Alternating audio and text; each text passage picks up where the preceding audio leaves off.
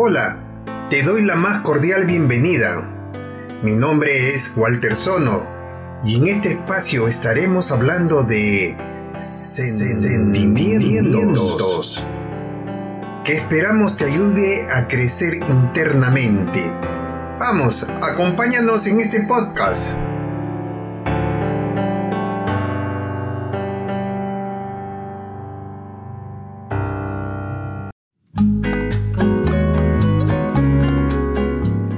Al lugar que fueres, haz lo que vieres. Reza un viejo dicho.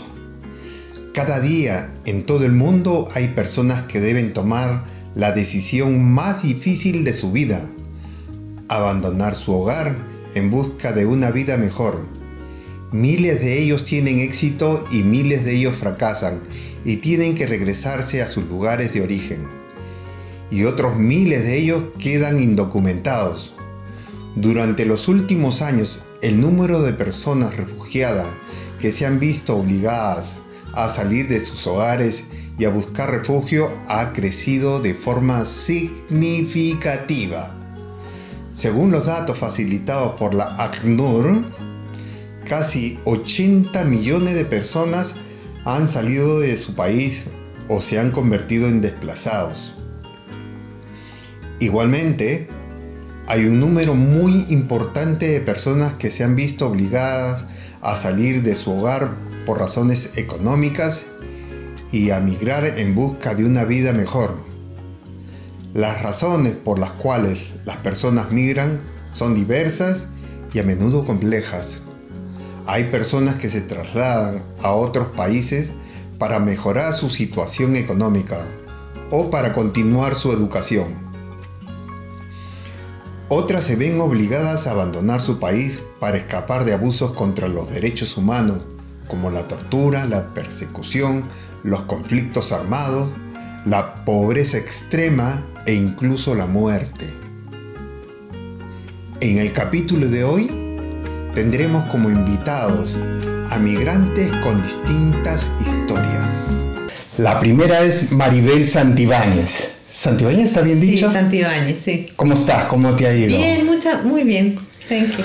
Cuéntanos un poquito de, dónde vienes, eh, dónde vivías antes, eh, cuál era tu lugar favorito, si llevabas, te llevabas bien con tu familia o tenías problemas por la que migraste. Ah, bueno, yo soy de Chile, yo emigré aquí hace 10 años la verdad es que yo tenía ganas de, tener una aventura fuera de, mi país.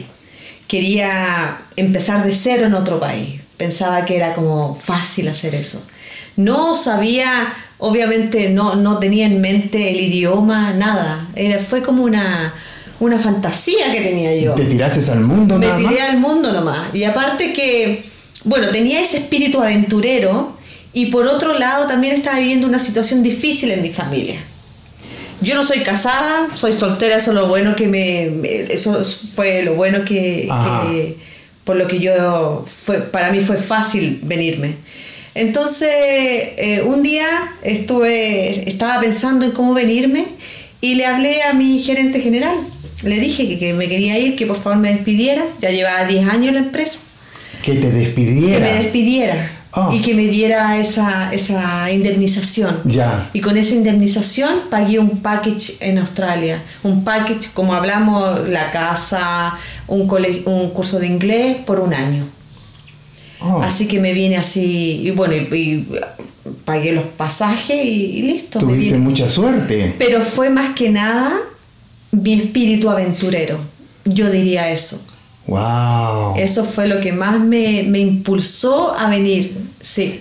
Pero nunca me imaginé que este país era, era eh, difícil en el momento, a, los primeros tiempos fue, fue difícil. No, no, nada. Aparte que nunca me imaginé el, inglés, no sé, no, no, no, lo tenía dimensionado en mi cabeza. Me, me, me suelta una pregunta.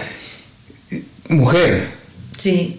Es un poquito distinto a migrar como hombre. Hombre más más fácil migrar, pienso yo, como hombre, ¿no? Claro. ¿Te fue difícil como mujer migrar? Eh, yo creo que no va por el tema género. creo yo. A mí, para mí no fue, no, no tuve ese problema de, ah, porque soy mujer, no me daban trabajo esto. No, no, no, no fue eso. Yo creo que fue más que nada, eh, todo el proceso de inmigración es difícil para cualquier persona. Ajá. Adaptarse a un país, Claro. el idioma, conseguir un trabajo y que yo venía con un background ya de, de mi casa, que yo ya era, era accountant. Entonces yo venía con un trabajo estable, con un auto, tenía una posición bien.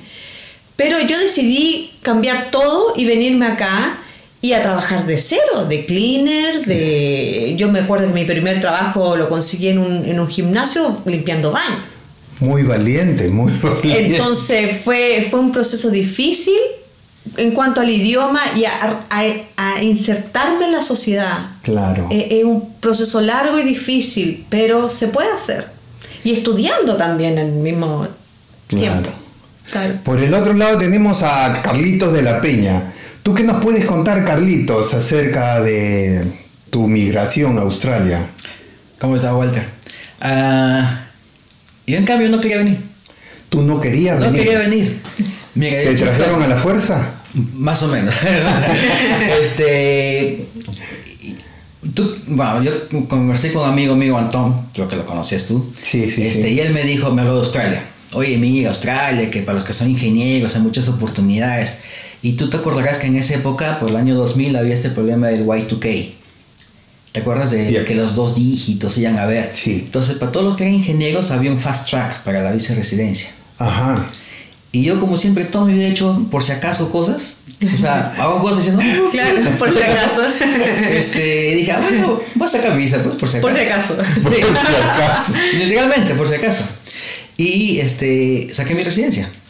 Pero no quería venir porque estaba, fe- estaba en trabajo, estaba bien. Estaba en Bacos, me acuerdo. Muy, si conoces Bacos, traerán cervezas. Sí, sí, plan. sí, sí, sí. Eh, pero lo que cambió mi vida fue este, cuando escuché los latidos de mi hija. Ah, O sea, por ese tiempo mi mujer salió embarazada ya.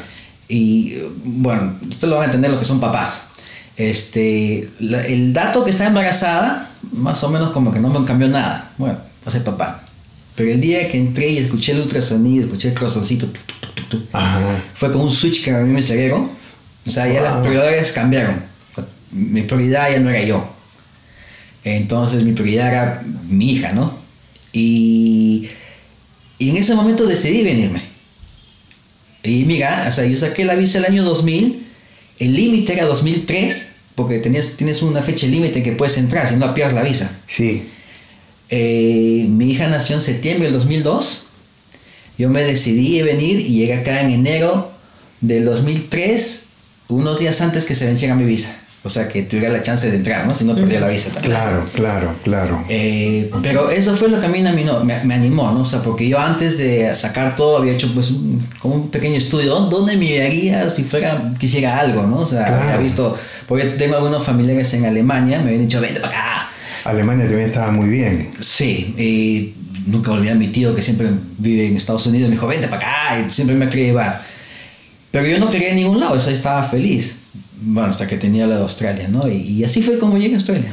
O sea, Qué interesante. mira, o sea, originalmente, como digo, no quería venir, sino ya con el tiempo y con lo, lo que a mí cambió Pero, todo ¿qué, qué- qué es lo que te hizo decidir venir? Eh, ¿La parte económica o, o el ver el futuro de tu hija? Exacto, el futuro de mi hija.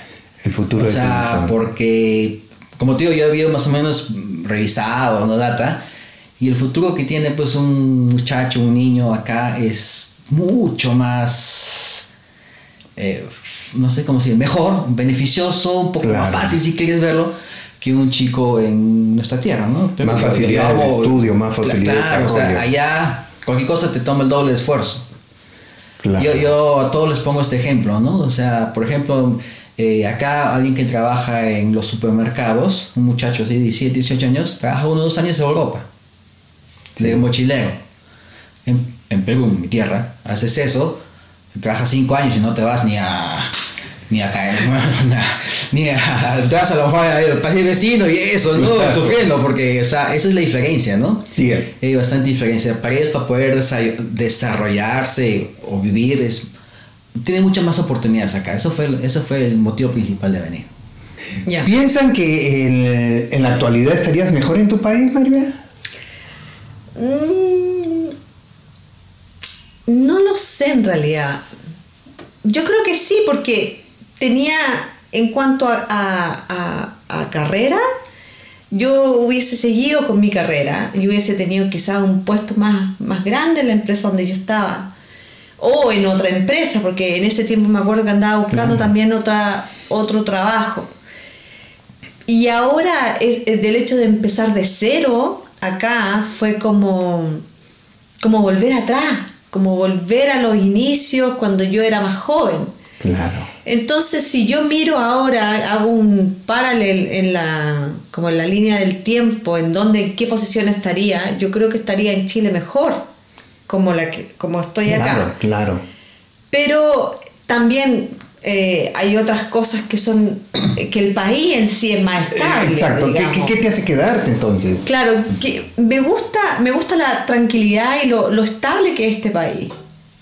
Eso es lo que, eso es lo que me gusta. Y como, y, y también como eh, seguimos con el espíritu aventurero, Yeah.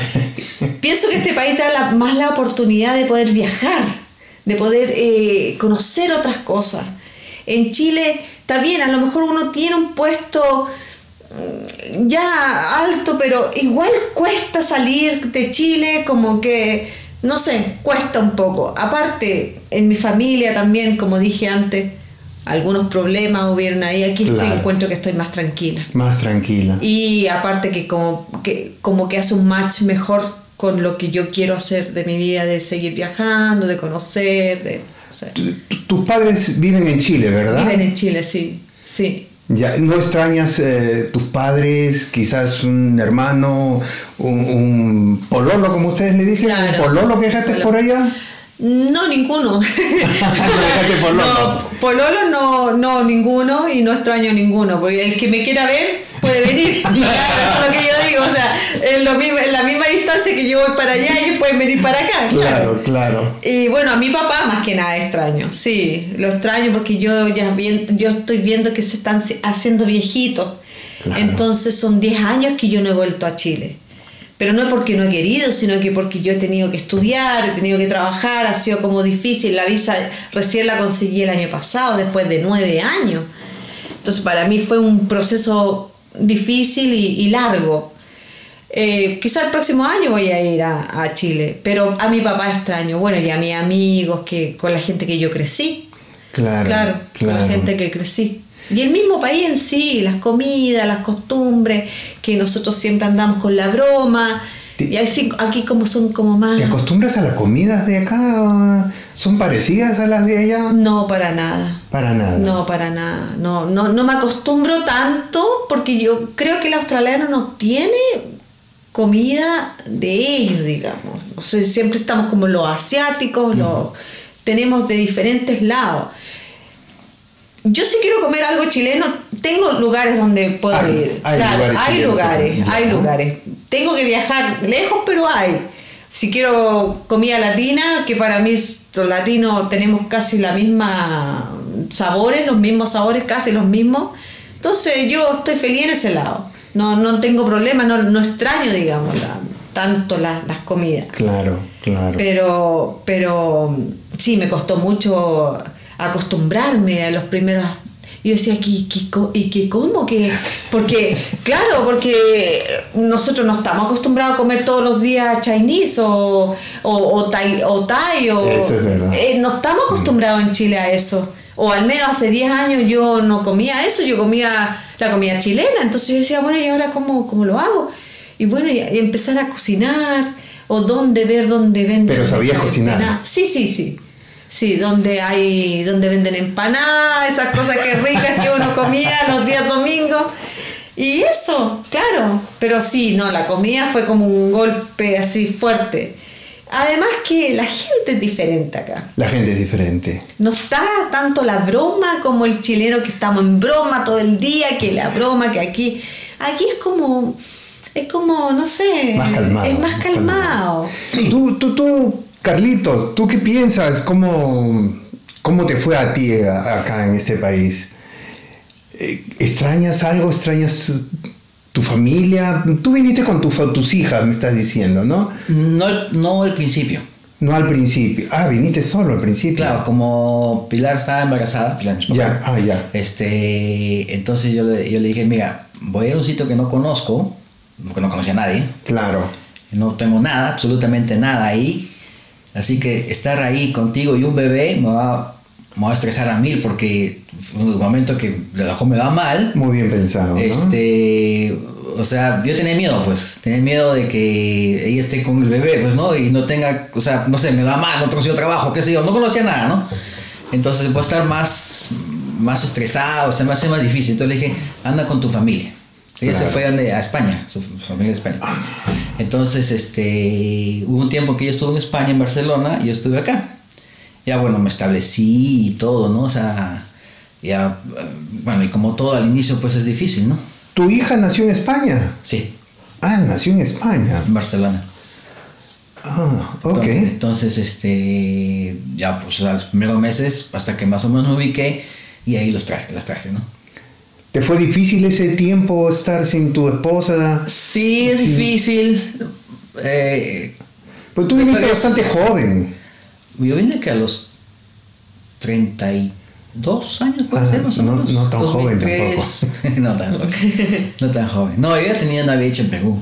Ya. Claro, o sea, y como dicen, extraño harto pues mis amigos, o sea, todo eso que uno vive. Pero, pero en sí los casos son distintos porque, por ejemplo, tú, tú traes a tu familia, ya no, ella vino sola, ¿no? Claro. Entonces la- los sentimientos son completamente claro, distintos. sí, claro, sí. Pero, o sea, al inicio sí, igual fue difícil, o sea, eh, Claro. yo, muy, muy chistoso, yo conseguí el primer trabajo eh, por un australiano que, que viajaba conmigo en el avión. ¡Ah, qué suerte! Sí, o sea, este, viajaba, ¿no? Pues un montón de horas, ¿no? Tú trabajas en Haití, ¿verdad? Claro, yo soy de Haití, Ya. pero el primer trabajo fue en una fábrica, Ya. nunca me voy a olvidar, limando este, aluminio. Ah, ok. Anyway, entonces este, el tío, el, tío, el señor, no me acuerdo su nombre, Jeffrey creo que era. Lo conocí en el avión, ¿no? Oye, sí, ¿qué haces? Bueno, estoy, estoy mirando, le digo, ¿me conoces a alguien? No. ¿Cómo te va? No. Ah, bueno, mira, toma mi tarjeta. ¿Viniste con inglés? Claro, porque para la residencia te piden inglés, Ya, ya, sabía ok, inglés. ya. O, o creía que sabía, porque llegué acá y no se entendía nada. claro. Eso es lo que pasa. Sí. Ya, entonces este, me dijo, toma mi tarjeta y, y llámame un, un par de semanas. Ah, ya. Y Yo pensé que me estaba paleando, me estaba bromeando. Y guardé la tarjeta efectivamente, ¿no? Entonces llegué, eh, no sé si ustedes tuvieron ese sentimiento cuando llegaron, pero yo cuando llegué, tuve mis maletas en el aeropuerto, estaba así, bueno, ¿y ahora qué hago? Claro que sí. O sea, no sabía dónde ir, no sabía qué hacer, Sí. nada. Poquito como, eh, yo lo comparo, ah, ¿se acuerdan de esa película, este, de los pescaditos, ¿cómo se llama? Buscando a Nemo. Ah, Buscando a Nemo. Nemo. Al final, ¿te acuerdas los de, los de la pecera? Siempre quieren irse al mar. Claro. Sí. Y al final lo consigue. Y él consigue, y cuando sale y llega al mar, y dice, ¿y ahora qué hacemos?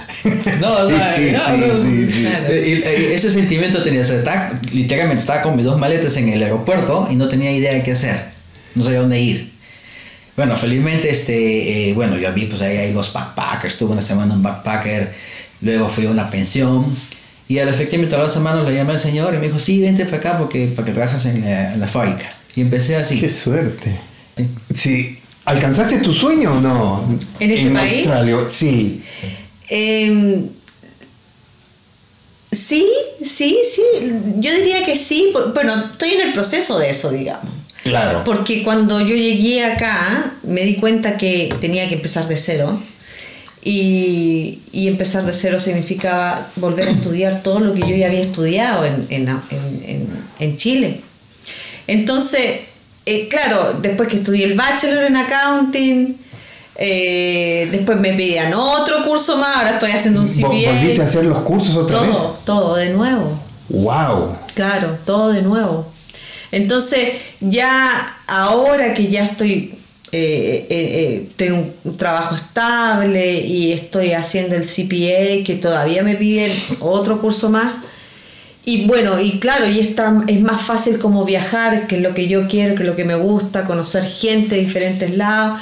Yo diría que sí, que me siento bien realizada. Sí. Obviamente mm, no hay, eh, la, la felicidad nunca es 100%, siempre Claro. hay cosas que no. Pero, pero es que es por algo que sigo aquí, porque me siento bien, estoy bien, eh, es lo que siempre esperé. Pero claro, se- hay que seguir trabajando, seguir eh, eh, viendo ciertas cosas, pero, Claro, claro. pero La en de general, todos los días, ¿no? Claro, en general, yo estoy feliz acá, sí. Carlitos, ¿tú crees que realizaste tus sueños acá en Australia? Sí. Bueno, mi sueño no era Australia en principio, como te comenté. Sí, sí, sí. Pero, o sea, mis sueños en sentido de familia. Claro, claro. O sea, Eso es lo que me gusta, ver a tus hijas realizadas. Claro, esa era mi meta. Sí, o sea, el momento sí, que sí, mi hija sí. apareció, ya, como te digo, yo, para mí, ¿no? O sea, a lo mejor soy un caso único, no sé, pero Bien. para mí ya mi prioridad no era yo, eran ellos. Entonces, este. Y bien, o sea, están bien, están tranquilos, o sea. Claro, no, no es, que- no es, un, no es un paraíso tampoco, ¿no? O sea, todos tienen sus Claro, problemitas, claro. siempre hay altos, bajos, pero, pero esencialmente están bien. Y eso, yo estoy contento, o sea, estoy feliz, estoy Claro, tranquilo, ¿no? Claro. Entonces, este, ahora, ahora, por ejemplo, mis hermanas están acá, ya vinieron hace tiempo, tienen sus familias también. Eh, falta que venga mi mami, que se anima, no se anima, no sé, pero bueno, o sea, algún día se animará eh, a quedarse, digo, ¿no? Este, Claro. y, y bueno, o sea, o sea, estoy contento, estoy bien, creo que esa fue la mejor decisión que tomé. ¿Ustedes piensan que en Australia hay ese... mm, eh, como que te paralizan para surgir o piensan que el campo es abierto? Yo pienso que el campo es abierto, sí, que a, mí la verdad no... Lo que pasa que depende de la carrera, creo yo. La carrera que yo elegí, la con la que yo siempre, bueno, en Chile, por lo que estudié, eh, necesita mucho, mucho estudio, Mm. estándares, otro curso. Y cada país tiene el sus otro curso leyes, de acá.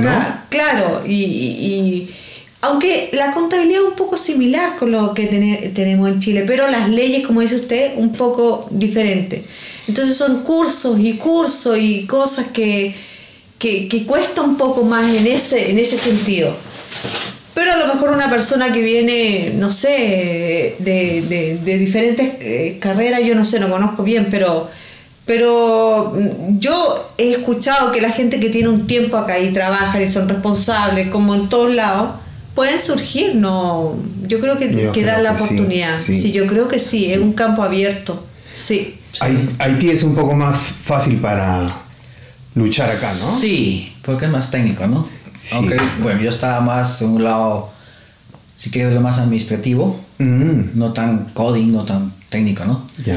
Pero sí, o sea, Australia en sí es muy... Es es una cosa que me gusta mucho, es muy parejo y muy abierto. O sea, eh, yo valoro mucho eso. Por ejemplo, llamas al plomero. El tío viene en su 4x4 Sí. y te va a costar un dineral pagar. O sea, Sí, sí. no es como en esta tierra que venía el gasfitero y, y le pagas lo que te da la gana, y, y, o sea, abusada de cierta manera, ¿no? Claro, O, claro. o el jardinero, el landscaper, viene y O el hairdresser. hairdresser, Claro. o, o, o- o la que hace el, el arregla la casa. Eh, o sea, tiene que tener otro, otro presupuesto para pagarle, o sea, porque tiene que pagarle bien. O sea, mejor dicho, se Los valora. son buen pagados. Claro, se Los valora, oficios. se valora el trabajo Se valora el trabajo. más que qué tipo de trabajo haces, que es mucha diferencia con la cultura latina, creo yo. Porque allá hay muchos trabajos donde, pucha, que tú le pagas mal, ¿no? O sea, se abusa, ¿no? Por muchos motivos. Entonces acá, una cosa que me gusta es que es más parejo. Entonces, este, es fácil subir, de, o sea, si, ay, pues, si te gusta, puedes vivir tranquilamente de gasfitero, de constructor, de poner ladrillos y vas a ir muy bien. Vas a tener tu- Claro. eh, nunca me olvidar un amigo mío que trabajaba en Coles, tenía su yate.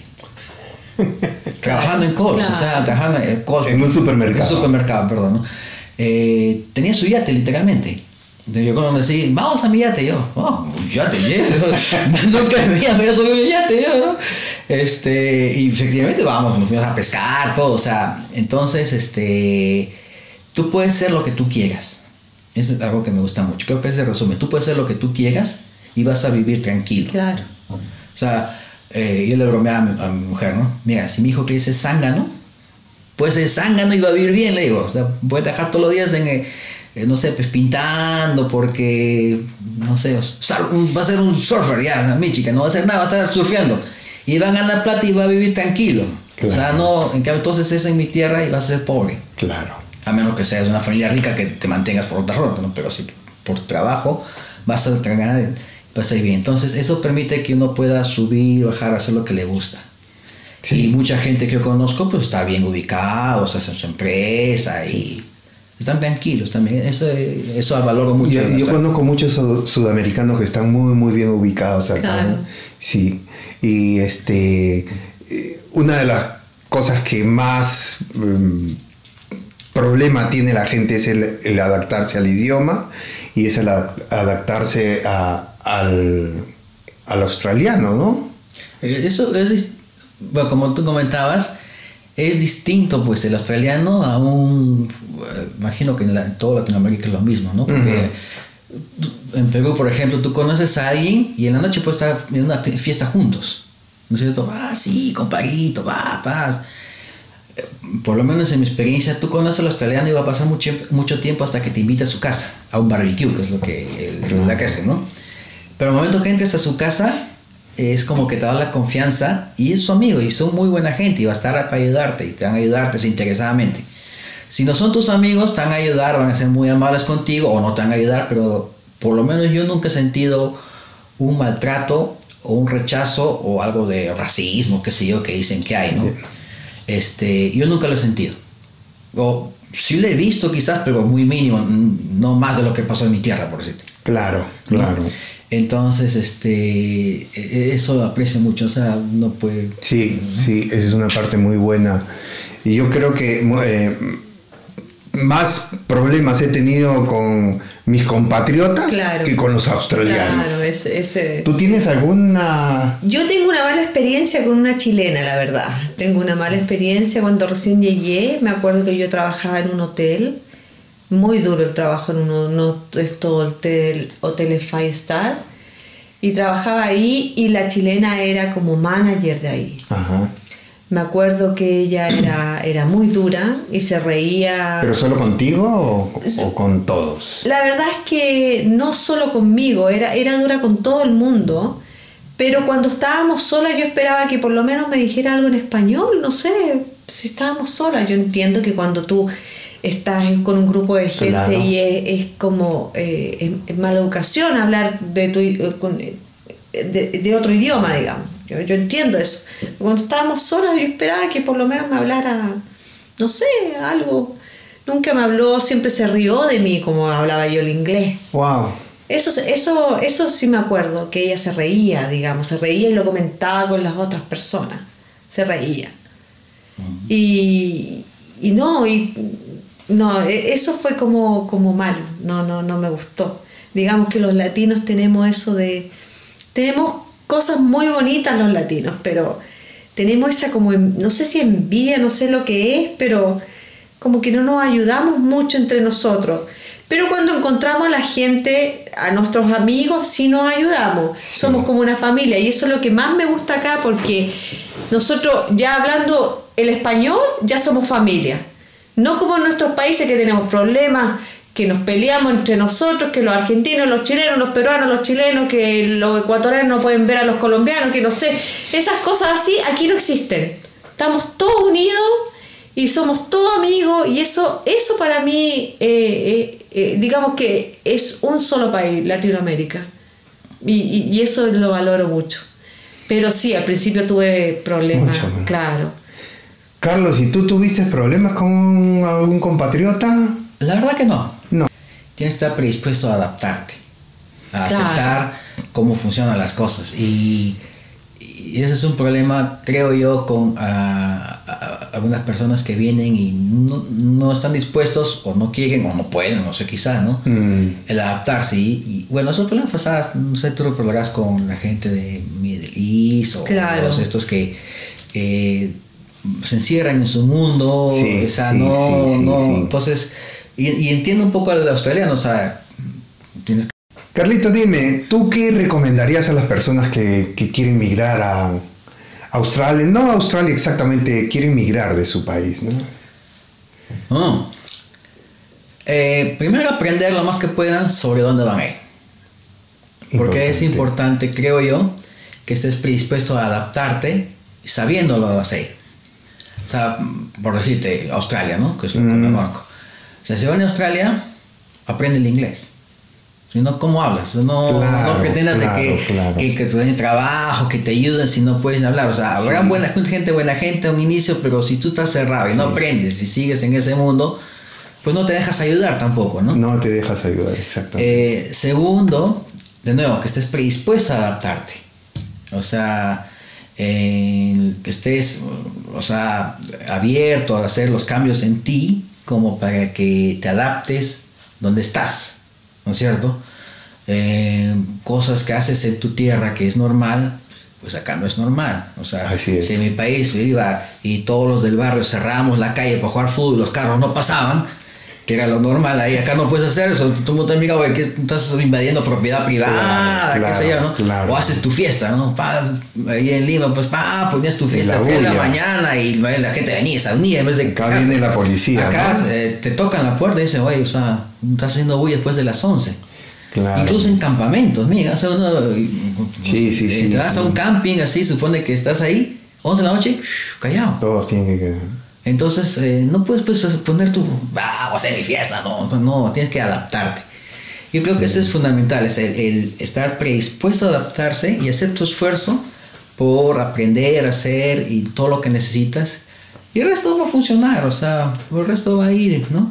Tu esfuerzo. Yo recuerdo que cuando yo llegué, lo que más me chocó fue que todo, todo cerraba a las 5 de la tarde. Sí, sí, Claro. Después de las 5 no había nada abierto, todo era un silencio. sí. Incluso Tremendo. los malls. Los que uno malls. espera, que uno espera. Cinco de la tarde A las cerrado. 11 de la noche se re- recién se, se cierra un mall. O 10 de la noche. De la noche, sí. Pero no a las 5 de la tarde. Pero ahora han mejorado bastante, bueno, han cambiado bastante. Han cambiado un montón, han cambiado un montón, Cuando sí, yo vine, sí. como dice él, los bancos, lunes a viernes, que 9 a 3, 4. Y yo decía, ¿y la gente cómo va al banco? O sea, ¿en qué Claro. momento "Ah, está trabajando? Nunca hay.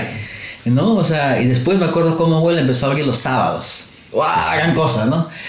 Pero, o sea, todo cerrado. Sábado, domingo, o sea, un cementerio, todo Sí, cerrado. sí. O sea, y claro, como dice, uno está acostumbrado en Lima, me acuerdo que a 24 horas. ¿Te Claro. acuerdas? O sea, Claro. sales a 3 de la mañana, está el restaurante abierto, te vas a comer tu caldita de gallina, Eso, todo. los restaurantes cierran y te quedas sin comer hasta el día Claro. siguiente. Exacto. Tú, Mariel, ¿qué recomendarías a Yo recomendaría que no vinieran solos. que no vinieran solos? Claro, eso es lo que yo, lo primero que recomendaría, porque venirse solo es muy, es muy duro, muy duro. Yo diría que, que se vendrían con un amigo, con alguien que se apoyen, o la esposa, o no sé, pero no solo. No solo, no no, solo. es y, y como decía él, tratar de ver dónde, dónde uno va, o sea, ojalá que haya familiares y que, lo, y, y que tengan la voluntad de ayudar, porque hay gente que, que viene creyendo que los familiares lo van a ayudar a uno y, no ayudan en nada, y esto no estoy hablando de latino, estoy hablando de un montón de gente que le pasa, amigos italianos de Grecia, le ha pasado que le- los familiares le dicen, oye, no ven, y después no los ayudan, si no estamos hablando de latino, pero yo diría que esa es la recomendación número uno, Sí. que no vengan solos, que no vengan solos y que vengan con, la, con la disposición de empezar de cero, Ujú. que eso es yo creo que eso es lo más importante, la humildad, venir humildes a un país nuevo, que tú no, tú no eres nadie, que olvídate de lo que tú eh, eras en tu país y empezar de cero. Eso yo creo, Mm. y, y- y tener la voluntad de hacer de todo, porque hay muchas que vienen acá, o muchos que vienen acá, "Ah, no, que yo no hago, yo no hago un cleaner, no, yo no hago esto, yo no hago el otro, en cambio, yo pienso que hay que venir con humildad y con alguien, acompañ- a- a- acompañarse con alguien. Claro, Sí. claro, eso es bien, bien importante. Yo, dime una cosa, yo sé que este, tú la has sufrido acá bastante, conoces el sufrimiento del, del migrante y tienes un proyecto tú de ayuda a los migrantes. ¿Podrías contarnos un poquito acerca de eso? Bueno, yo tengo la empresa, ¿no? De, eh, que es de, Vivo, que es eh, justamente para casos como estudiantes que vienen. Entonces, este, lo que hacemos es ayudarles a que, bueno, tratar de que tengan todo lo que necesitan como para que les sea lo más fácil posible estar acá. O, o empezar, mejor dicho. Claro. O sea, por decirle a alguien quiere venir, pues te ubicamos, eh, no sé, tu casa, este, todos los papeles que necesitan, te explicamos qué es lo que tienes que hacer, cómo tienes que hacerlo, mira tu currículum, tienes que hacerlo así, presenta acá, mira estos trabajos, o sea, eh, un poquito como que le damos eh, todo el mapa, lo que tiene que hacer, porque esa parte no se preocupa, o sea, eh, ¿no? Ya se preocupa de él, de, de ser mismo él, hacer su trabajo y trabajarlo, ¿no? Claro, claro. Entonces te decimos, mira, hay trabajos, porque yo, yo les- más o menos les entrego lista de trabajos que están pidiendo. Hay estos, preséntate, anda, ¿no? Y bueno, pero ya también depende mucho de ellos, ¿no? Claro. Así no quiere, Así no quiere hacerlo, es otro tema, ¿no? Pero Sí. tratamos de que tenga, eh, de ayudarlos en todo, incluso hasta conversar, porque a veces, muchas veces, eh, al inicio sobre todo, lo que acá le dicen el homesick. Claro. No, están solos y Claro. me dice Carlos, no sé qué hacer. Bueno, va, conversamos, pues, ¿no? O sea, tratamos de ser amigos, alguien que escuche un rato y eh, es más por eso tenemos la oficina en la ciudad, porque si no, no lo usaría, la verdad. Este, y eh, estamos con ellos, ¿no? Tratando Claro. de decirles cómo es, mira, y va a pasar, porque va a pasar, o sea, va a pasar, todos nos ha pasado, todos hemos estado homesick, creo yo, no conozco a nadie que Sí, haya sí, estado. sí, sí. No, para mí me ha pasado por lo menos todo el primer año. No, es, bueno, te piensas, no, que mejor a lo mejor no hubiera venido, pucha, que no, no entiendo nada, no, o sea, la gente habla y estoy perdido, o sea, o estoy trabajando duro en algo que mi tierra no hacía, muchas cosas, ¿no? Eh, o mi enamorada está allá, qué sé yo, tantas, tan- todo el mundo tiene una vida distinta, distintas razones para llegar. Entonces, lo- esencialmente lo que tratamos es de que eh, hacer todo lo posible porque tengan un ambiente y que sea lo más cómodo posible su llegada. ¿no? Que tengan todo lo que necesitan por- para que por lo menos no se preocupen de eso, ¿no? Nombraste algo de trabajos también tú.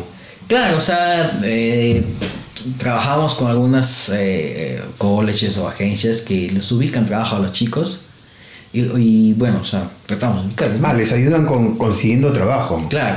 O incluso hay, hay, por ejemplo, tengo dos amigos que tienen compañías eh, y dicen, oye, ¿no tienes alguien que a trabajar? Me dicen, ¿no? Entonces, bueno, Ya. oye, mira, les Ah, los contacto, van ¿no? Los contacto. Entonces, Ah, ok. de alguna manera ayudarlos, ¿no? Y... En cuanto, por ejemplo, eh, cuando ellos ah, arriban a Australia, eh, ¿también hay ayuda, por ejemplo, en conseguirle eh, departamento, donde Todo. vivir? Todo eso lo llevamos. Todo eso lo llevamos. Todo, o sea, todo lo que tú necesites para llegar, del- no, o sea, tu departamento, no, departamentos, ¿no? Pero o sea, dónde dormir, mejor dicho. Claro. Un alojamiento. Un departamento muy caro, ¿no? Mm. Este, que te recojan del aeropuerto Sí. para que no estés con tu maleta perdido, ya. como estaba yo. Eh, bajos, que hoy necesitas sacar tu tax file number, necesitas sacar tu Claro. ABN si haces tal cosa, saca tu white card, mira, Claro. sácalo acá, este, tu licencia para que puedas este, trabajar con licor, depende, todo lo que necesiten, ¿no? Claro, claro. Tu contabilidad, amiga, tienes que, o sea, Oh, qué bien. qué eh, bien. más, Servicio Me completo. hubiese gustado a mí tener una agencia así cuando yo llegué. Bueno, yo también. Pero, o sea, el- esa es la idea, ¿no? O sea, más o menos ayudarlos para que les sea lo más fácil posible la- el inicio, ¿no? O menos Claro, difícil, si quieres. menos difícil, sí. sí.